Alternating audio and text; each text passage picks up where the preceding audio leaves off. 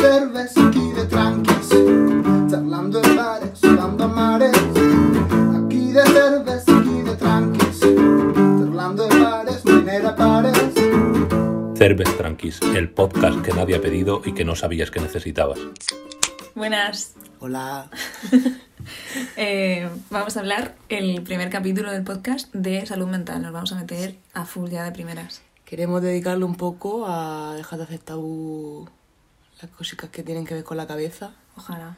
y sumarnos un poquito al discurso de, de cuidarnos y de, de cuidar la cabeza con profesionales, contar nuestra experiencia y, Ujú. y pues dar nuestra humilde opinión otra vez. Esta vez lo has bien. Pues sí. eh, es verdad que yo creo que como yo tengo un círculo muy consciente de que la salud mental es súper obligatoria, mm, es como que todo lo que voy a decir siento que es súper obvio. Pero luego es verdad que me encuentro con Peña que dice que, que mierda es eso de los psicólogos, que ellos se van al parque con los amigos y unas cervezas y ya está, y todos los problemas los esconden en un cajón. O sea, esos son red flags importantes. que la cerveza tranqui está muy bien, Está muy bien. pero ya el psicólogo mejor también. Sí, o sea, es compatible. Claro. Hacer las dos cosas. Nosotros lo hacemos mucho, de Sí. hecho. Que es lo típico que está súper grillado de si te pasa algo físico, si te rompes una pierna, va al hospital, ¿no?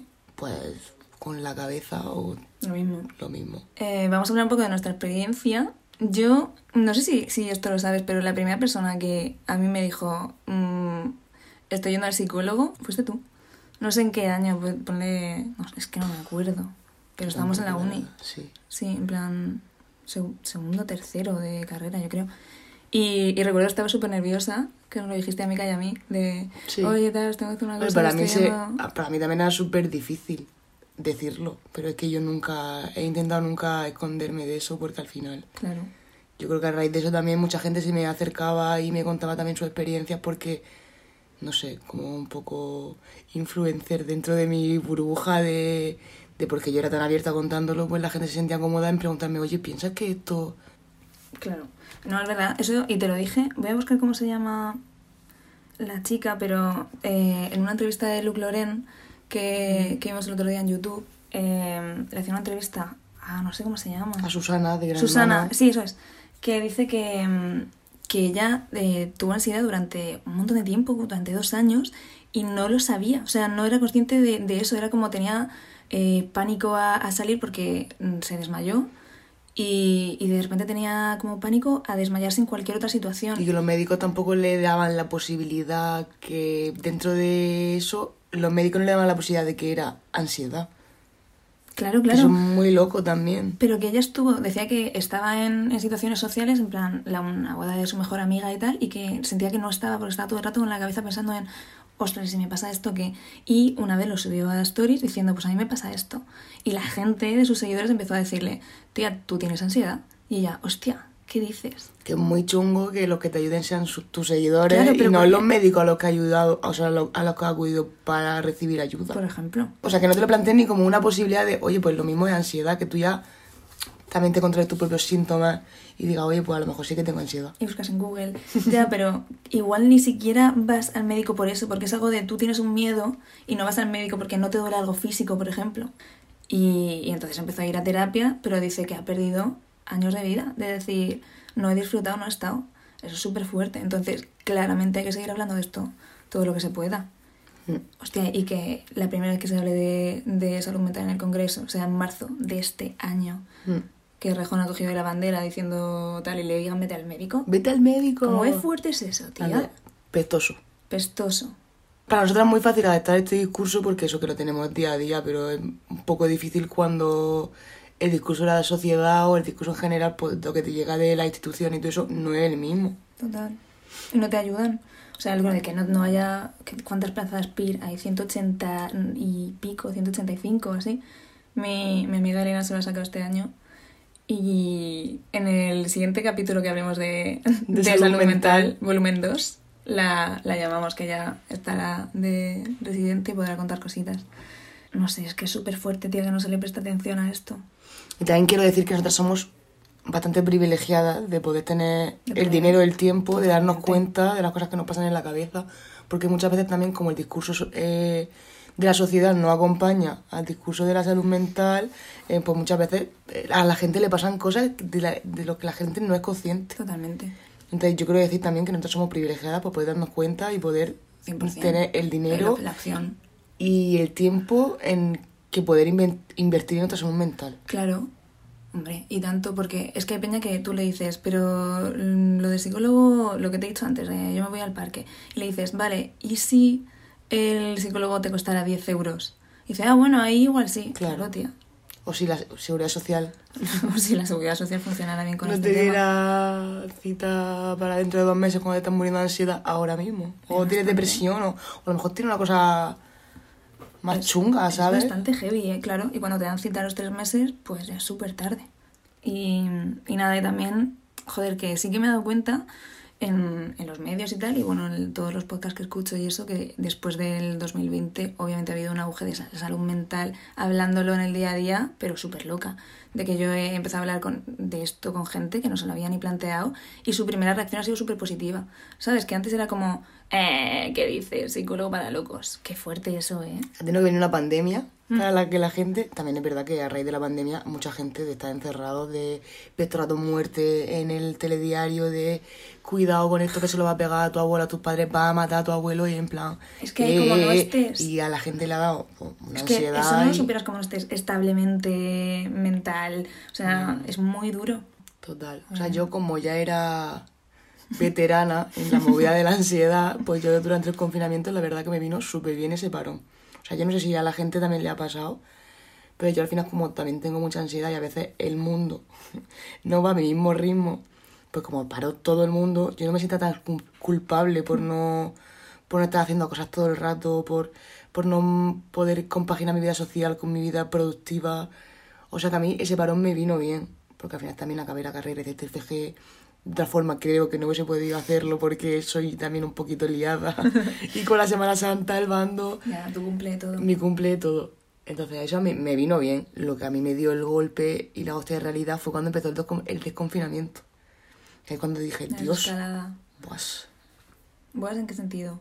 Pues en el sentido de que me vino toda la ansiedad, de ya, ya podía ver a mi familia, ya era en plan... De golpe. Todo el rato yo iba de 15 en 15 días o de un día en día, eh, un día pensando eh, otro día más que no tengo coronavirus, otro día más que no se lo pego a esta persona que he visto. También es verdad que influye que tengo, que tengo ansiedad y soy un poquito hipocondriaca. Un poquito. Madre mía. Entonces a mí ya eh, la desescalada me vino un poquito regular. ¿Y desde cuándo tienes ansiedad? No sé cómo decirte. O sea, la primera vez que tú lo reconociste como...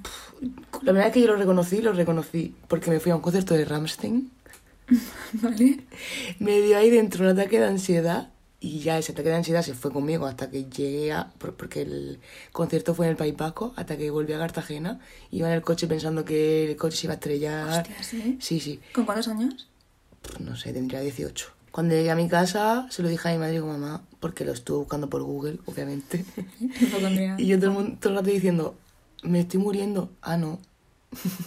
no me estoy muriendo porque si me estuviera muriendo de que no puedo respirar. Me que- debería... O sea, ya me hubiese muerto. Llevo cinco minutos supuestamente sin respirar. Estaría muerta ya. Y cuando llegué a Cartagena, mi madre me dijo, tenía ansiedad. Y yo, como que me quitó un peso de encima que alguien también, o sea, que no me estaba volviendo loca, que alguien también sabía reconocerlo, ¿no? Pero de ahí a que yo también di el paso a ir al psicólogo pasaron, ¿Sí? ¿Cuánto? pues, no sé, un año o algo ya. Pero porque algo. volvió... Porque yo pensaba que él lo controlaba. Vale. Yo decía, no, si yo lo estoy controlando, si yo puedo vivir con esto, hasta que cogió mi tía y me dijo, ¿sabes que la gente no tiene que vivir con eso? Este sufrimiento. ¿Sabes que la gente no tiene que controlar todo lo que hace para... O sea, que la, la ansiedad me estaba dominando a mí, yo no estaba dominando la ansiedad. Y yo cuando empecé ahí, la verdad que me vino muy bien que una persona profesional reconociera lo que me estaba pasando, que ya no solo era ansiedad, también era principio de depresión, y, y me vino pues genial. Que también te digo que no es un paso de va al psicólogo y ya está. O sea que yo creo que ya es algo que me llevas conmigo La toda, ansiedad. toda la vida. Mm. La ansiedad y pues todo lo que conlleva sí. y... Claro, pero lo que hace el psicólogo es darte herramientas para que cuando tú, y tú, Total. ¿sabes? Me has dicho a mí perfectamente muchas veces, oye, si me pasa esto algún día, tú me tienes que dejar sola, tal, yo sé lo que, cómo hacerlo, en plan, adviertes a tus amigos, lo tienes claro. Y también te digo lo de que tu madre te lo dijera de primeras y tu tía te dijera eso a los dos años, qué suerte, Bueno, tía. tía- mi tía porque es médico Ah, y mi madre porque también ha pasado ansiedad Ujú. y ha pasado depresión. Entonces ella sí que lo supo, lo supo ver. Y es verdad, o sea, yo, yo personalmente llevo yendo a la psicóloga desde diciembre del año pasado y, y joder, es que es- me, ha, me ha dado la vuelta a la cabeza para bien. De, dice cosas que es en plan, tío, le ha puesto nombre a algo que yo llamaba de otra forma, ¿cómo es posible? O que te piensas que te pasa solo a ti, te sientes solo en ese sentido y cuando una persona que es mm, profesional, profesional de su campo, que, Que sabe lo que me está pasando, o sea, yo le cuento algo- Y que le da nombre y que ya no solo te pasa a ti. Claro, claro. O sea, te sientes como... Yo me siento súper protegida, tía. Y, y es como, pero si yo esa palabra me la sabía, ¿cómo no le he puesto yo este nombre a esto? Y luego me estoy conociendo muchísimo. O sea, en cada sesión es como, ah, vale, que yo reacciono a esto así porque viene de esta vez que pasó esto y tengo esta herida. Y cuando hablo de esto que me duele, lo, lo digo llorando. Y si lo digo llorando, es que hay algo mal conectado en mí. O sea, cosas así que me tranquilizan un montón de Total. decir, cariño, tú lo que te pasa es que estás enfadada. Total, y yo, ah, total. pues pues claro, pues claro que sí. Y vamos a ver de dónde viene ese enfado y tal. Y a mí eso me flipa, o sea, me flipa porque yo siempre he sido bastante introspectiva y cada sesión es como, vale. O sea, es que me, me encanta, me encanta ir a la psicóloga. Porque aparte de que te dé que te dé herramienta a acudir a un psicólogo, y también es muy importante el paso de decidir de ir al psicólogo, Total. eh, también da mucha seguridad y da mucha tranquilidad que le den nombre a las cosas que te pasan. Ese reconocimiento es muy, muy importante para dar el paso de, de seguir conociendo a ti mismo y seguir intentando buscar esas herramientas para estar del todo bien. Totalmente, el primer paso es identificarlo y ya luego lo trabajas. Que también te digo, tiene un trabajo personal, un ejercicio personal súper Sí. grande. O sea, es todo tú. Y que no tiene por qué pasarte algo súper grave. Yo fui a raíz de una movida que me pasó en noviembre y a partir de ahí eh, yo pensaba que, que ya, mm, que ya estaba todo bien, pero de repente yo siempre he sido una persona que me he considerado estable emocionalmente y de repente a raíz de eso yo iba por la calle y me ponía a llorar. Y me salía a llorar y no sabía de dónde venía esa tristeza, tía.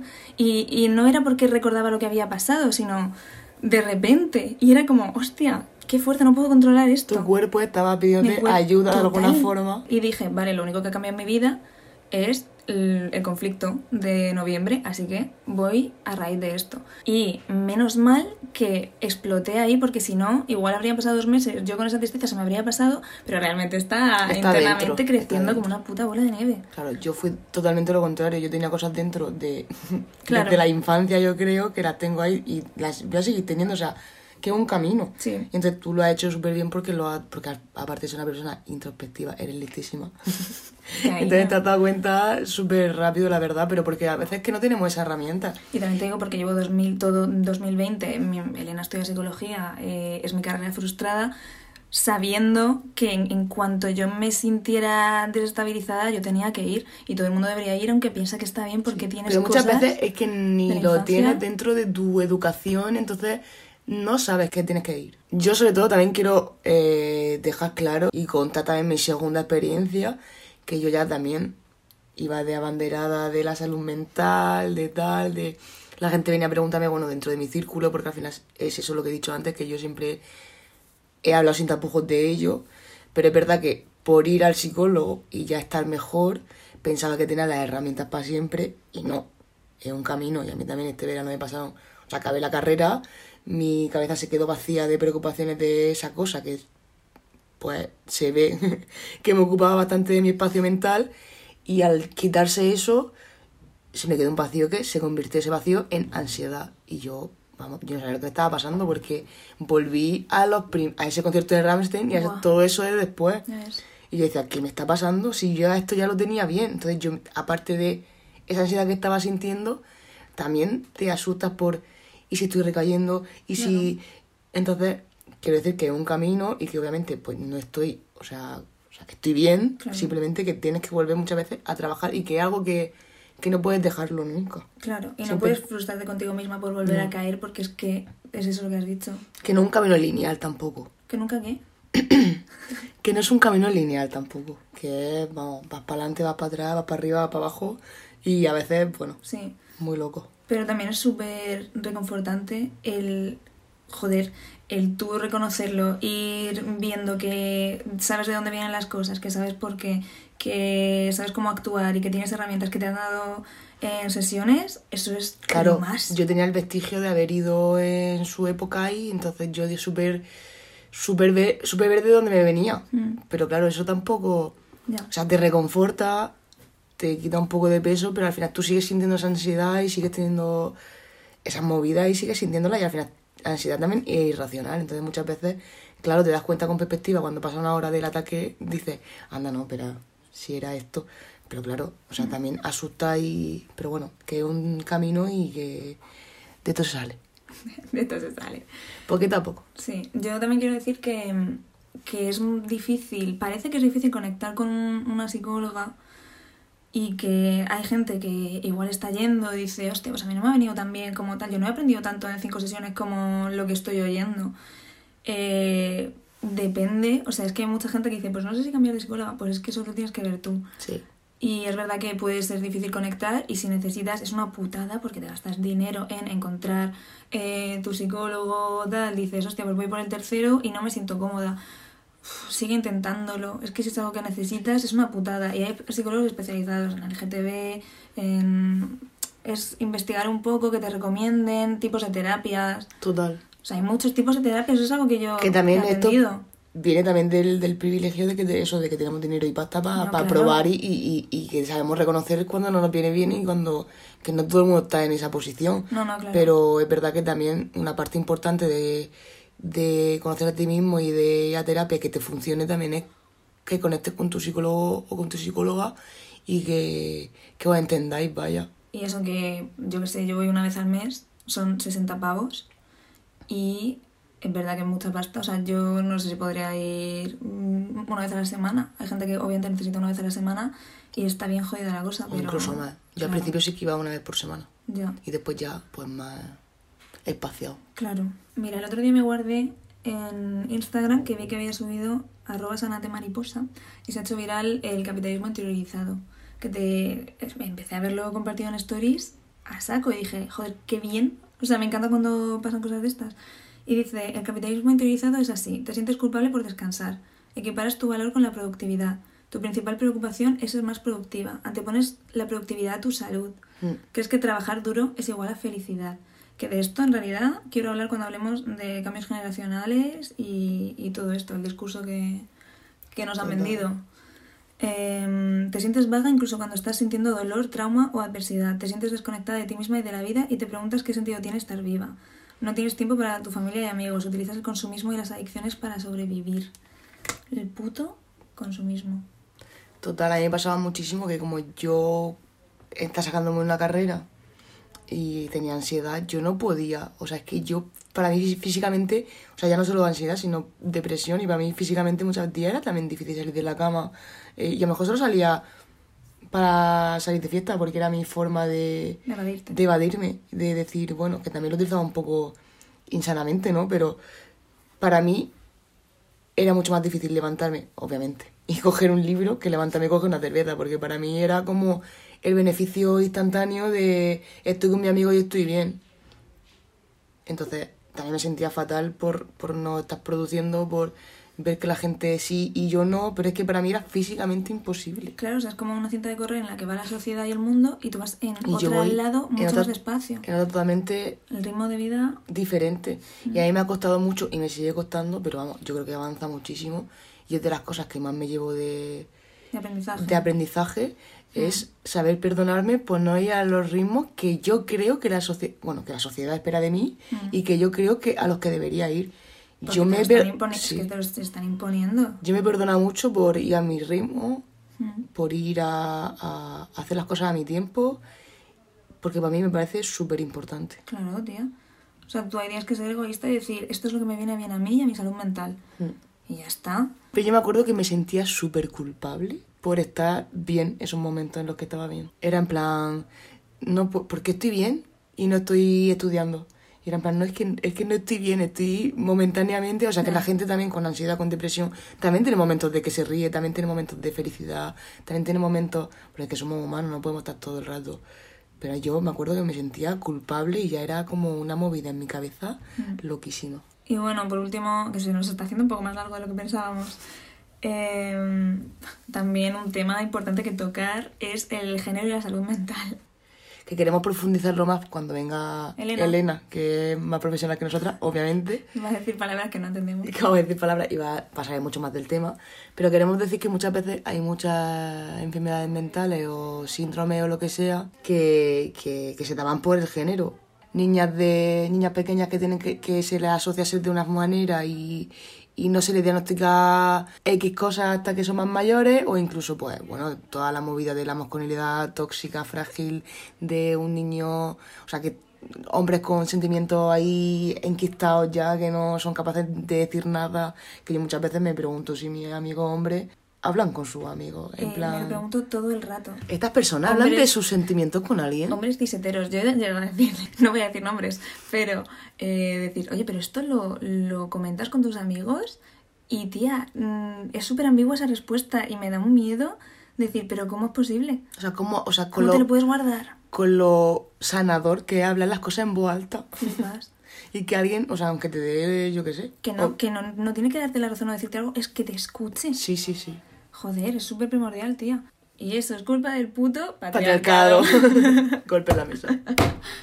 También, aparte del patriarcado, quiero decir que obviamente la culpa eh, son, o sea, para mí el pretexto de la semana, esta semana, es, son las instituciones Total. y la falta de educación de que ni siquiera muchas veces, pues lo que hemos dicho antes, que nosotros somos un poco privilegiadas por de estar dentro de esta burbuja de, de la que se habla de salud mental, de esta nueva corriente de discurso de que ahora mismo, pues a a raíz de 2020 y ya un poquito antes creo que también se habla más de salud mental, pero creo que todavía falta mucho por parte de instituciones y por parte de la educación de hasta que la gente sea capaz de darse cuenta de lo que le pasa. Ellos mismos porque lo han oído en la tele. Sí, O sea, aunque es- sea en la tele, de pasada, No, en- ya, pero, o sea, obviamente en las redes sociales es genial, que es donde yo lo he aprendido, Y yo. pero la gente que no está en nuestro círculo ve la tele.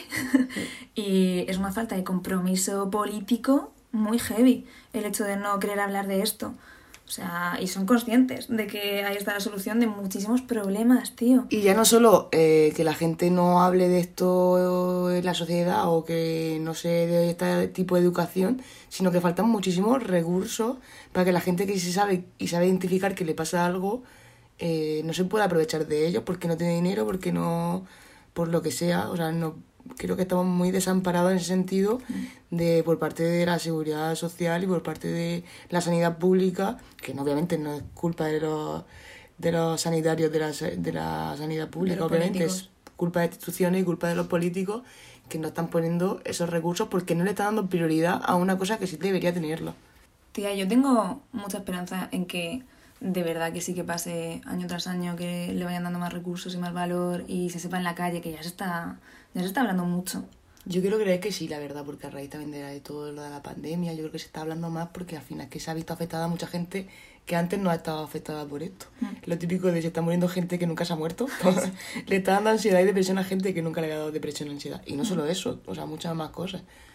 Entonces yo creo que sí que, que va a haber también un auge de una preocupación también por la parte de instituciones de la salud mental, pero porque también por parte de la población se está haciendo más ruido de que Claro. se necesita. Y que es, o sea, es que no se me ocurre otro sinónimo de esperanzador, pero el hecho de que tú sepas que tienes un problema que tiene solución, eso es algo, tía, que nuestros padres no, no sé. O sea, muy privilegiado tienes que ser como para saber eso hace mm, 30 años. Total. O sea que esa parte es súper bien. Y es verdad, o sea, mi hermana que tiene 20 años mm, es tan consciente de eso y también va a la psicóloga, por cierto. O sea, viva. Desde aquí todo nuestro apoyo. A la gente que decide ir al psicólogo. sí. Y a la gente que estudia psicología y que es buena de corazón. Sí. Elena, un besito. Elena, te queremos. Yo, por último, lo que me, me gustaría decir que si tenéis la más mínima duda de, de que, de que necesitaría un psicólogo, hablar con un profesional, por muy tontería que sea, si ya os impide hacer vuestra vida con normalidad o os impide hacer cosas que os gustaría hacer y tenéis la posibilidad, el privilegio de poder hablarlo con alguien o el, el dinero o el tiempo, lo que sea, de ir, que no lo dudéis. No lo dudéis porque creo que es muy importante. Y que todo eso está manifestado de muchas formas. O sea, lo que acabas Sí. de decir, ¿no? de que te impida disfrutar algo, o, o lo que me pasa a mí, de de repente estar triste sin saber de dónde venía. Mm. Todo eso tiene una explicación y la psicóloga te la puede decir. Ya hemos dado nuestro mensaje esperanzador. Mm. Ahora toca... eh, Toca la sección favorita. La sección favorita de todos vosotros. Claro. Un poco propaganda política gubernamental sobre Murcia. Sorprendente, Que- lo has dicho genial. Sí, lo he dicho genial, tío. Que un poco... eh, Es que no queremos hacer un capítulo de podcast sobre Murcia, queremos que eh, si ya habéis empezado a escucharlo, tengáis que escuchar esto también. Y vamos a, tenemos una sección en cada podcast que es Murcia, capital de España. Y tenemos un mensaje especial de nuestra amiga Natalia Lacunza. Luego estuvimos eh, tomando algo ahí en, en Murcia, que es, sinceramente creo que es la segunda capital de España, aunque la gente diga todo lo contrario. Gracias por el apoyo, Natalia, un besito. Gracias por tu mensaje, Natalia. Va a ser un poco la introducción a la sección que queremos meter en todos los capítulos. Sí. Y podemos empezar diciendo que eh, nos jode muchísimo la gente que critica a Murcia sin haber venido. Y ya no solo que critica a Murcia. Eh, chico, es muy cansado. Deja de ser un pestoso rancio. O sea, no, no es original, no es innovador meterte con Murcia. O sea, decir, "Ja, ja, Murcia, Murcia no existe. Bueno, vale. Pues no venga. Que no sé, que es verdad que está muy visto. Es como quien oye hablar un andaluz en la tele y dice, si no saben hablar, ¿para qué hablan? No sé qué, Anda, tío, se ha por despertado de la siesta. O sea, madura. Es cansado. Te has quedado en 2003, en serio. También te digo, queremos hablar de Murcia, pero tampoco queremos que os guste mucho. Claro, no, no, que sepáis que Murcia es la hostia, pero no vengáis. No vengáis. Por favor, no queremos que se centralice, se globalice. mm, no. Ahora yo quiero- mismo estamos muy Yo bien. quiero tener un pisico en el centro en algún momento de mi vida y no me lo pongáis por las nubes, por favor. Hablando también de Murcia y de todas las movidas que, que están pasando aquí, que no os enteráis porque soy unos rancios, queremos también hablar, bueno, introducir una sección que vamos a hacer también, queremos hacerla en cada episodio, Sí, que va a hablar pues de, de recomendaciones multimedia, vaya. sí. Y en esta ocasión, pues hablando de Murcia y eso, queremos hacerla de, pues, de gente de aquí, de Murcia, de la región. Sí, y de la cultura musical que hay en Murcia, que es súper heavy. Estoy súper contenta, sobre todo estos dos últimos años estás oyendo peña súper guay. Y que yo sin darme cuenta también, eh, miro mi Spotify y digo, madre mía, pero sí. Son todos de Murcia. sí, son todos de Murcia, de la región de Murcia. Claro, esa es otra. Cuando decimos Murcia, nos referimos a la región de Murcia. Uf, Yo, somos- int- yo intentaré decirlo, que soy de Cartagena y cuando dicen Murcia y se refieren a la región, a mí me duele, Ya, sinceramente. lo siento. Las, eso, las recomendaciones pueden ser audiovisuales o series o lo que sea, pero ahora va a ser la cultura musical de Murcia.